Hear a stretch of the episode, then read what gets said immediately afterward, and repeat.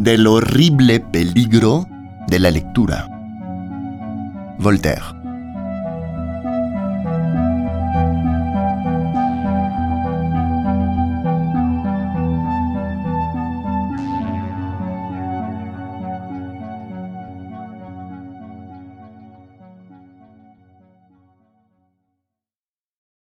Nos, Jusuf Cherebi, por la gracia de Dios, muftí del Santo Imperio Otomano.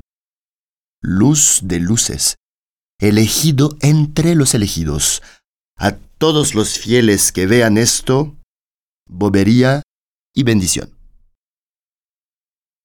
Considerando que Said Effendi, embajador de la sublime puerta ante un pequeño estado llamado Francia, situado entre España e Italia, ha introducido entre nosotros el pernicioso uso de la imprenta.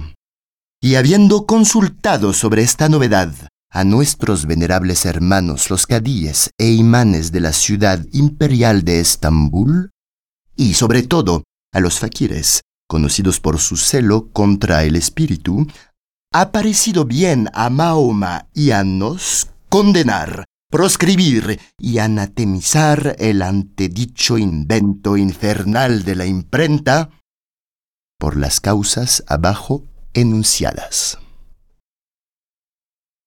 1. Esta facilidad de comunicar sus pensamientos tiende evidentemente a disipar la ignorancia, que es la guardiana y la salvaguarda de los estados bien gobernados. 2. Es de temer que, de entre los libros traídos de Occidente, no dejen de encontrarse algunos sobre la agricultura y sobre los medios de perfeccionar las artes mecánicas, obras que podrían, a la larga, Dios no lo quiera, despertar el ingenio de nuestros agricultores y artesanos, incitar su habilidad, aumentar sus riquezas e inspirarles un día alguna elevación del alma, algún amor por el bien público, sentimientos absolutamente opuestos a la sana doctrina. 3. Al final ocurriría que tendríamos libros de historia desprovistos de esos hechos maravillosos que mantienen a la nación en una jubilosa estupidez.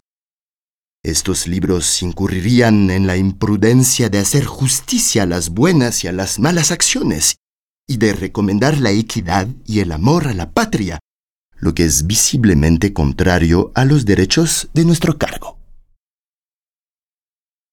4. Pudiera acontecer que, con el paso del tiempo, miserables filósofos, bajo el engañoso y por supuesto punible pretexto de iluminar y hacer mejores a los hombres, viniesen a enseñarnos peligrosas virtudes de las cuales el pueblo no debe jamás tener conocimiento. 5. Podrían, aumentando el respeto que tienen por Dios e imprimiendo escandalosamente que Él lo colma todo con su presencia, disminuir el número de peregrinos a la Meca, en gran detrimento de la salvación de las almas. 6. Sucedería que, sin duda, a fuerza de leer a los autores occidentales que han estudiado las enfermedades contagiosas y la forma de prevenirlas, seríamos muy desgraciados al poder protegernos de la peste, lo que representaría un enorme atentado contra los designios de la providencia. Por estas y otras causas, y para la edificación y el bien de las almas de los fieles, les prohibimos leer nunca jamás libro alguno, bajo pena de condenación eterna. Y, ante el temor de que la diabólica tentación de instruirse los asalte, prohibimos a los padres y a las madres enseñarles a leer a sus hijos. Y, para prevenir cualquier contravención a nuestras órdenes, les prohibimos concretamente pensar bajo las mismas penas. Exhortamos a los auténticos creyentes a denunciar ante nuestra oficialidad a cualquiera que hubiera pronunciado cuatro frases bien coordinadas, de las cuales pudiera inferirse un claro y nítido sentido. Ordenamos que en todas las conversaciones se utilicen términos que nada signifiquen, según la antigua usanza de la sublime puerta.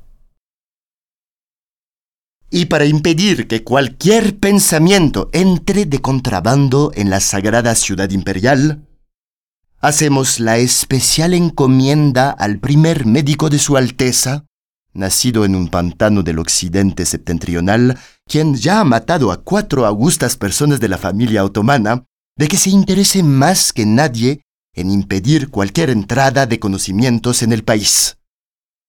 Le damos autoridad, por este medio, para confiscar cualquier idea que se presente por escrito u oralmente en las puertas de la ciudad y traérnosla atada de pies y manos, para infligirle el castigo que nos plazca. Dado en nuestro Palacio de la Estupidez, el 7 de la luna de Muharem, en el año 1143 de la Égira.